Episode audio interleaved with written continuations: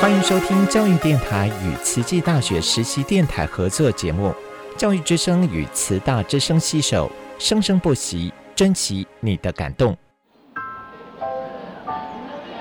读大学到底有什么了不起的？就多一张文凭啊！多一张文凭，出去也不一定有工作啊。哪有？我觉得很好玩的，还可以交许多朋友，还可以学到。一八三七年，热力学大师焦尔问他的老师道尔顿：“受教育的目的是什么呢？”道尔顿说：“教育的目的在鼓励学生从事基本的问题探索。大学有许多课程，目的不是让你得到高分，而是让你了解自己。”欢迎收听由慈济大学教育团队制作主持的《大学了不起》。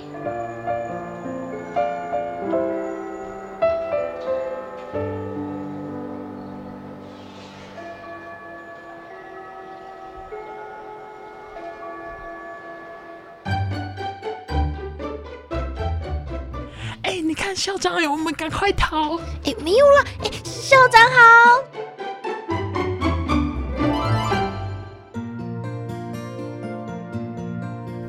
大家好，我是慈济大学校长刘怡君，欢迎大家来到校长聊天室。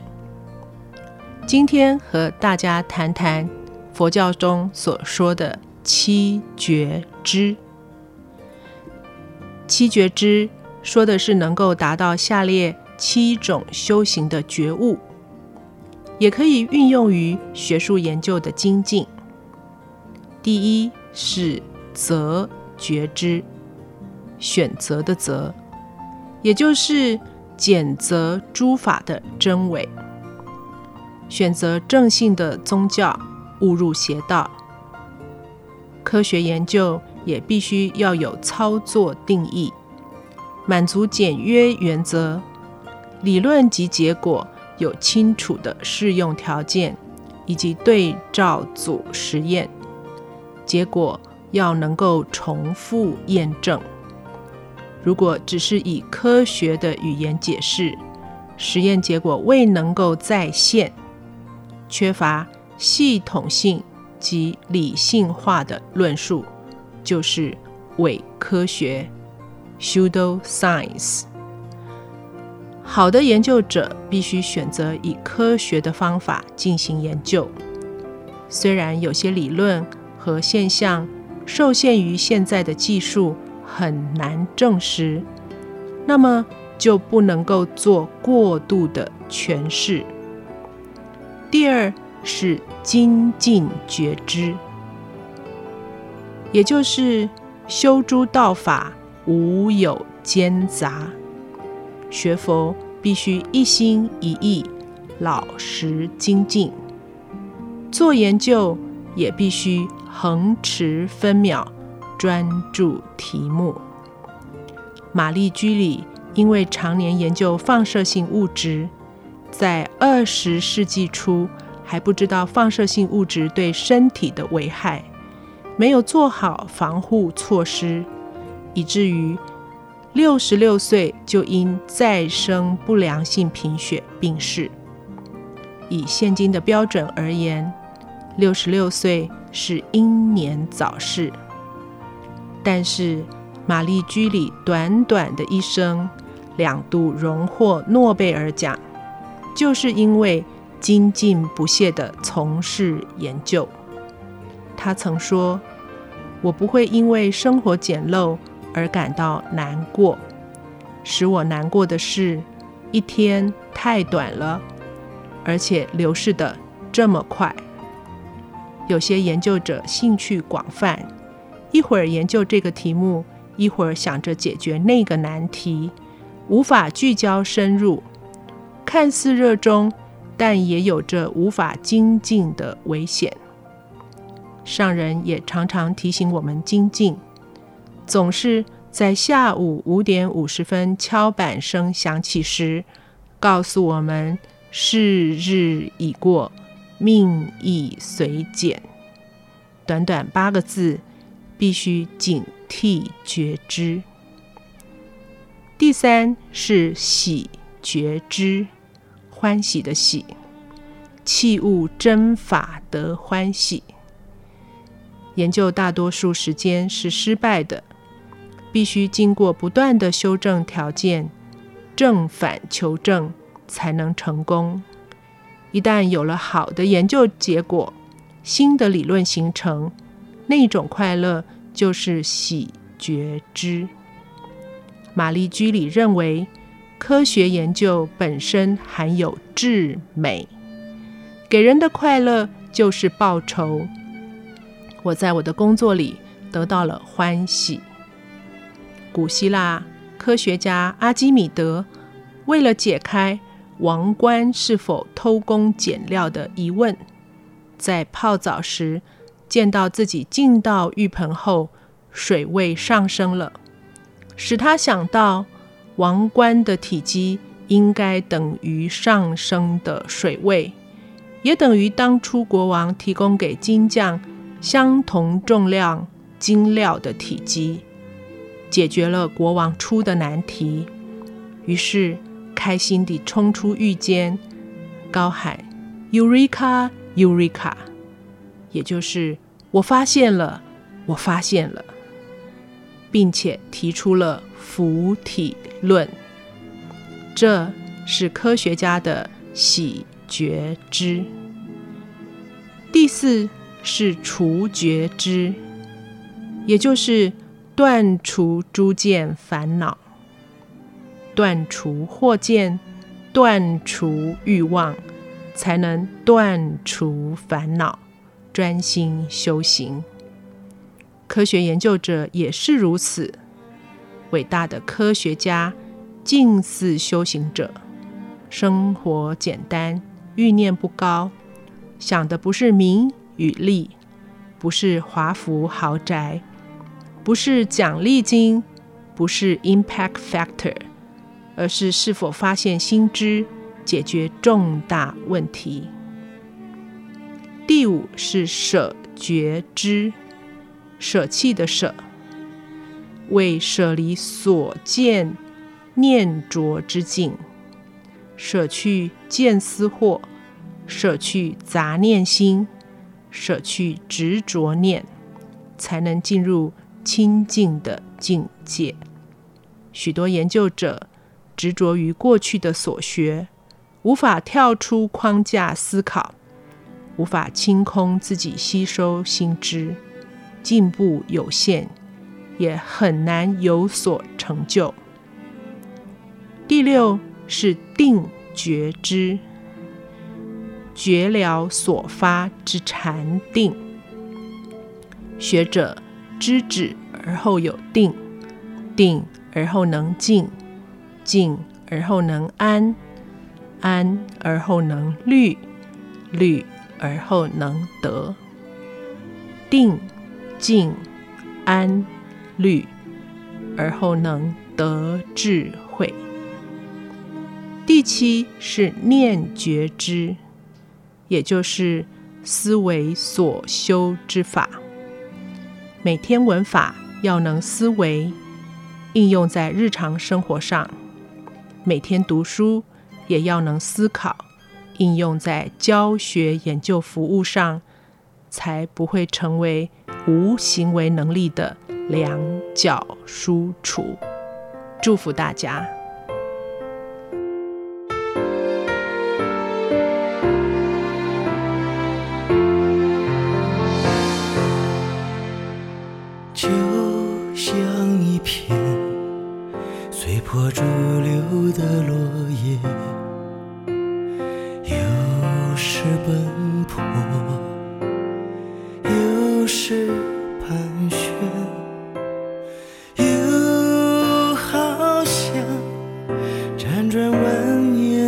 或许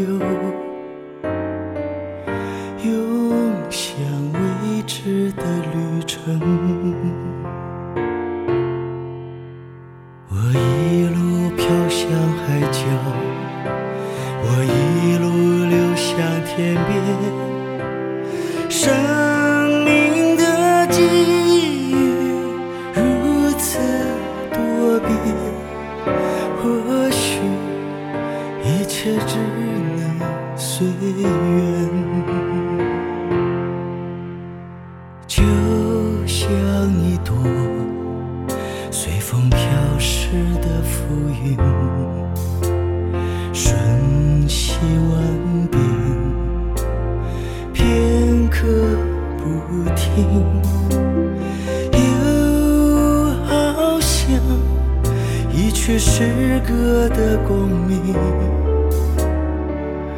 又是高亢，又是低吟。我一路飞向黑夜，我一路唱到天明。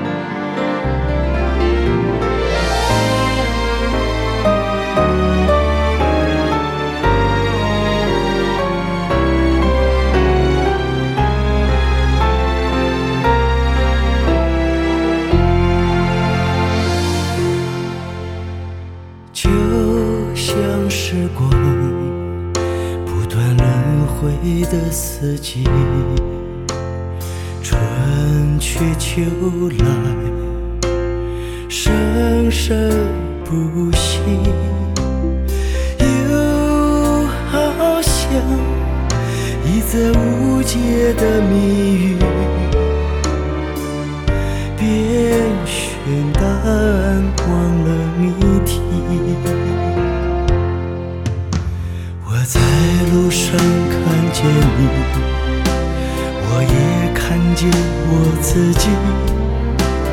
生命是一场不期而遇，姻缘如此不可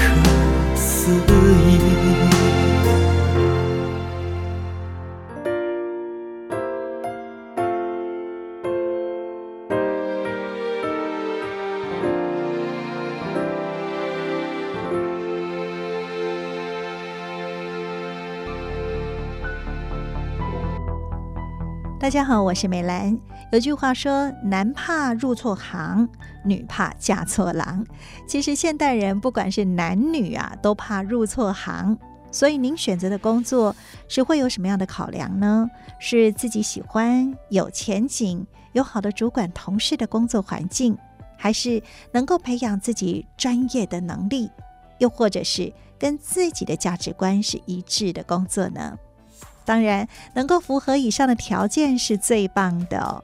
不过，也有人会说：“哎呦，就是钱多事少，离家近就对了。”当然，在面对经济还有社会压力呀，现在也有一些年轻人会觉得努力无用，所以呢，就选择舒适的躺平的生活态度哈。今天正言法师的幸福心法，年轻的魏昌哲。则是要分享他如何早早的确立人生的目标，不仅不躺平，还能够兼顾工作与志工。有人说，这个就是混搭的人生哦。我们一起来听。我是昌哲，其实我在十六岁的时候我就认识了自己，当然了，我现在也不到三十岁哈。当然在。这个十几岁这个年纪的时候，我的旁边的同学在做什么呢？他的假日的时候可能都在出去玩啊，或者是他就会去选择做打工。但我觉得我要很感恩的是，我的家人就是也很支持我。那所以，我假日的时候多半如果慈亲有活动，我都在做自工，跟别的同学相较起来就会很不一样。那其实同学也知道我在做慈济。但是就他们的观点而言，就会觉得这个人很特别哦，很特别这样子。那他们有些人会想要了解，但是有些人他就会很不解。他因为实际可能对他们的印象而言，就是一个年纪要很大的人，然后一定要很有钱的人，然后有钱又有闲嘛，哈，然后这样才可以来做慈济。可是我觉得在这个过程当中，哎，我自己感受到就不是这样子，哈。所以，呃，在那十几岁的时候，我很感恩我可以遇到了慈济，然后也加入，然后也看到了很多不一样的事情，接触到很多不一样的活动。那在这个过程当中，呃，我也一直在想说，哎，那我毕业后我要做什么？因为后来从五专到了大学的时候，大学学的是企业管理。那到后来的时候，我就在想，因为又要接近毕业，那我就想，到底要工作，我做要做什么呢？那因为我家在西部，那我在想，我要留在西部好，还是刚好有一个学姐就是问我说，那你有没有想要回到职业体来服务？但我我也是挣扎了很久，我至少思考了至少两个月的时间。那我就在想，到底要不要回来？我的父亲就鼓励我，他说你应该要走出去，然后让自己有不一样的尝试。他说，如果是他，他会勇于的就离开家里面，从西部到了东部。可是我就在想，花莲呢，好远的地方哦，就是离我家那么远，而且因为我以前求学的时候从来没有离开过家里面，都在同一个地方这样子，所以一次要就要跳到那么远的地方，会不会自己适应不良啊，或者之类的，就会有一些担忧。可是自从父亲那样子跟我讲之后，后来我就想说，好，那我就决定我要回到花莲的职业体来服务，这样。那我记得我在呃车站的那个月台的时候，我就在想说。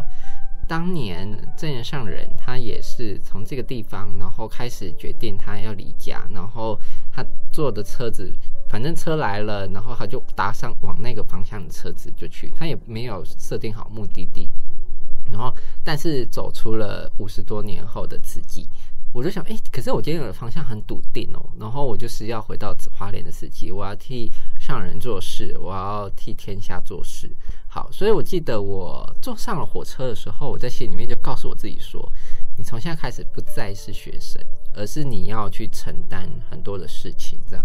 然后就这样子，然后一路晃啊晃，晃四个多小时的火车，然后就到了花莲，这样。可是，在别人看来，或在我的家人看来，它就是一个钱少事多、离家又很远的一个地方，而且它又是一个呃比较有宗教色彩的一个地方，它又是一个非营利组织。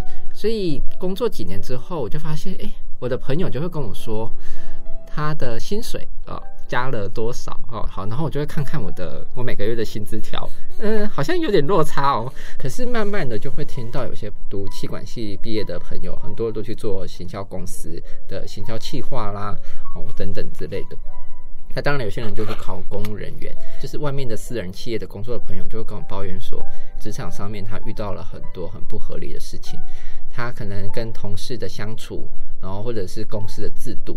所以观察了一下，我就发现有些朋友，虽然说他的薪资，他可能每一年都可以加个好几千块，可是在这个过程中，其实他很辛苦，因为他面临到了职场上面很多比较黑暗面，或者是公司制度不完善的时候，其实他们在工作起来的时候会有很多，真是有苦也说不出来了哈。所以他的工作的换的频率就会有点高，就是他这家公司可能待了一年，然后那家公司又待了一年，然后最后就在想，那我到底？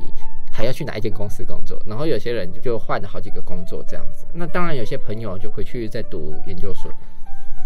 但我自己就在观察这个过程当中，这几年下来，我就发现，虽然说在外面领的薪水好像比我多，然后加薪的幅度也比我快，但是他们内心其实一点都不快乐，而且也找不到自己心里面生活的那个重心。这样，所以我觉得很谢谢的是我的家人对我的支持，然后。还有就是回到慈济之后，因为我觉得这是一个让我感到很安心、舒适的自在。我刚刚前面有提到，我十六岁认识的慈济，呃，所以我在慈济现在至少也十多年的时间。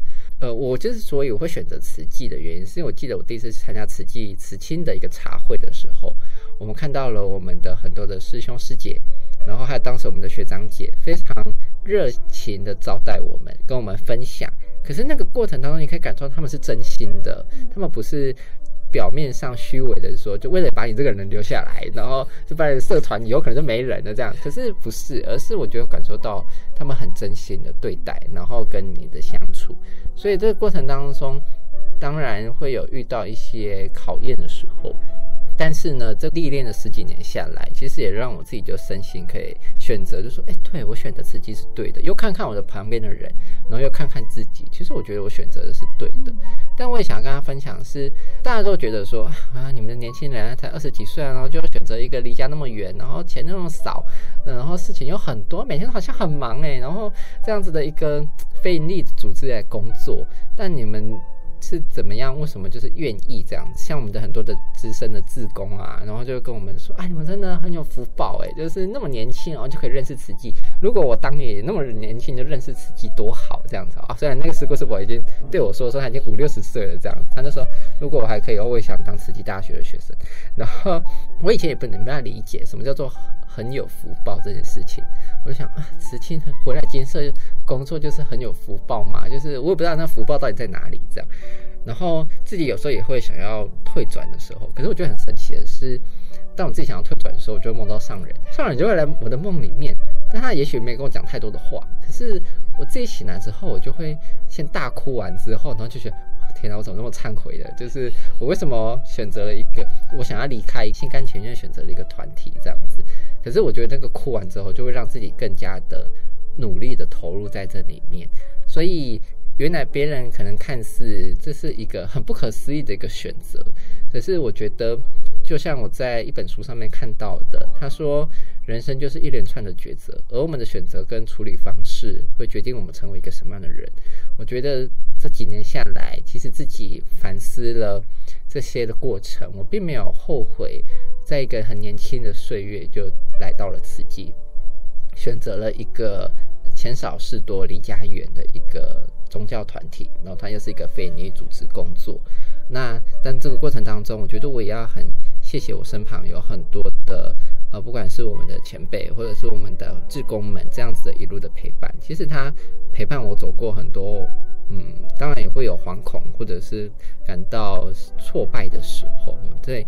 这样子一个信念，就是坚定自己的选择，把自己的心安住在这里。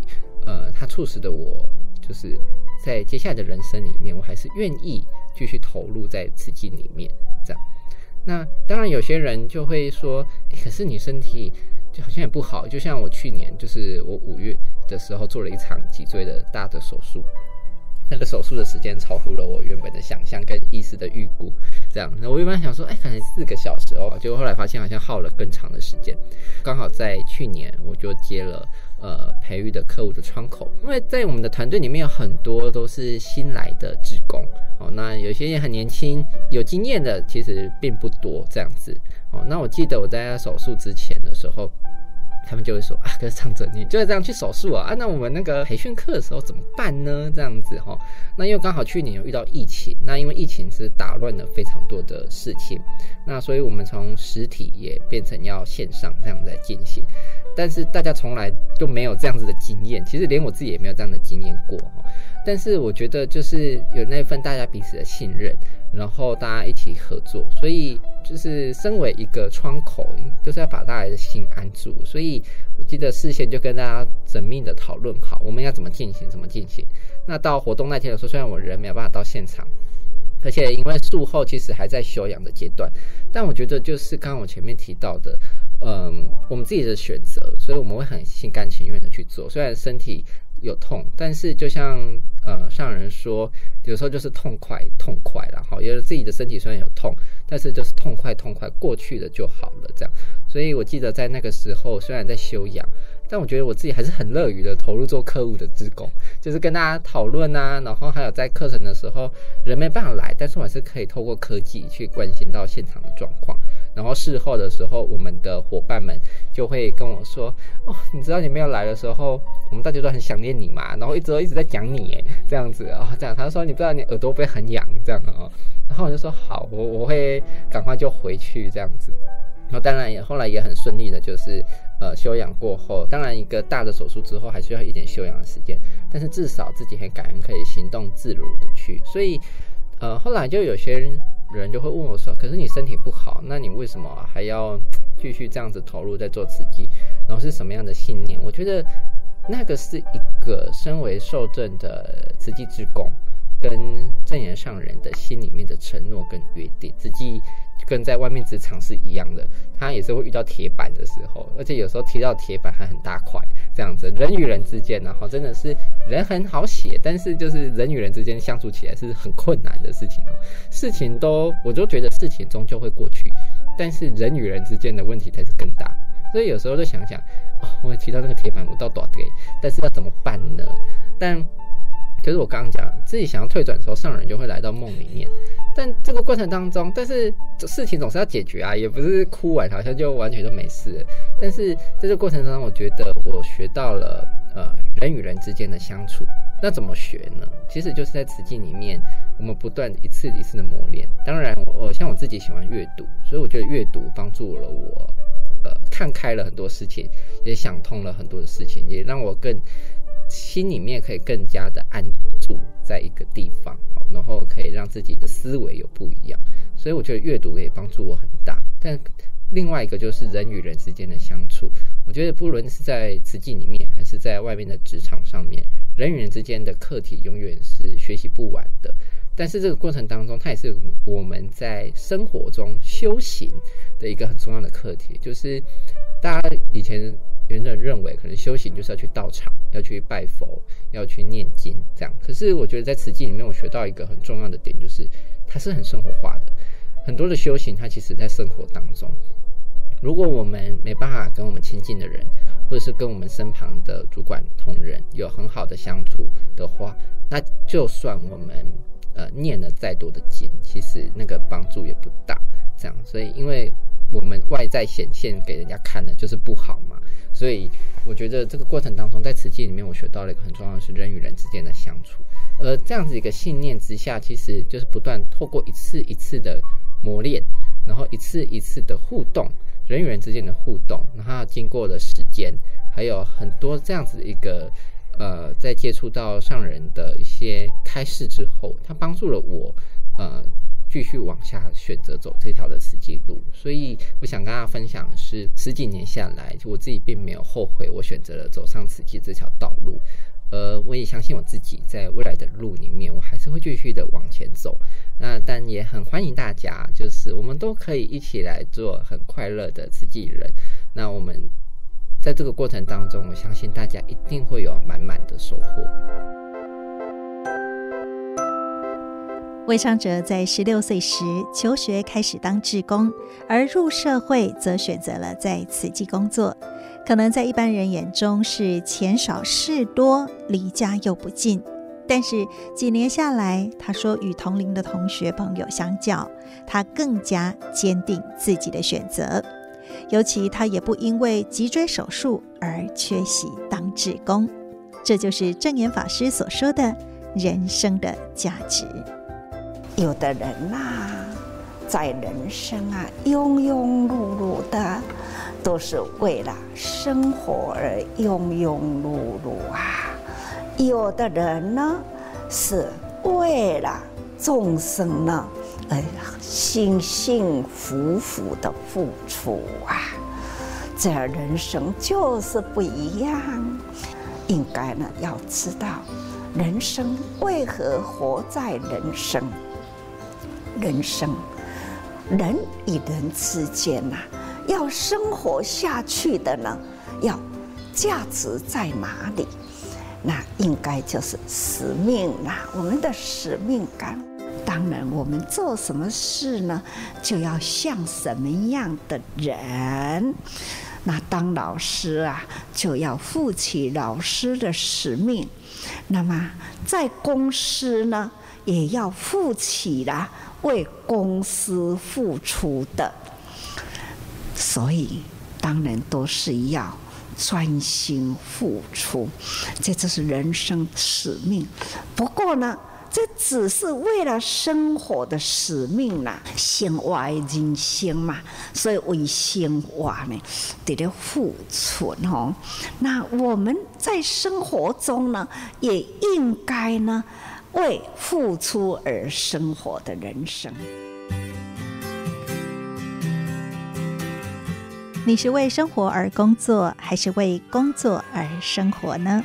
正言法师说，最大的差别就在于是否活出了自己的生命价值，能够为人群而付出。所以，您要选择什么样的人生呢？是幸福付出，还是庸庸碌碌过一生？我是美兰，正言法师的幸福心法，我们下次再会，拜拜。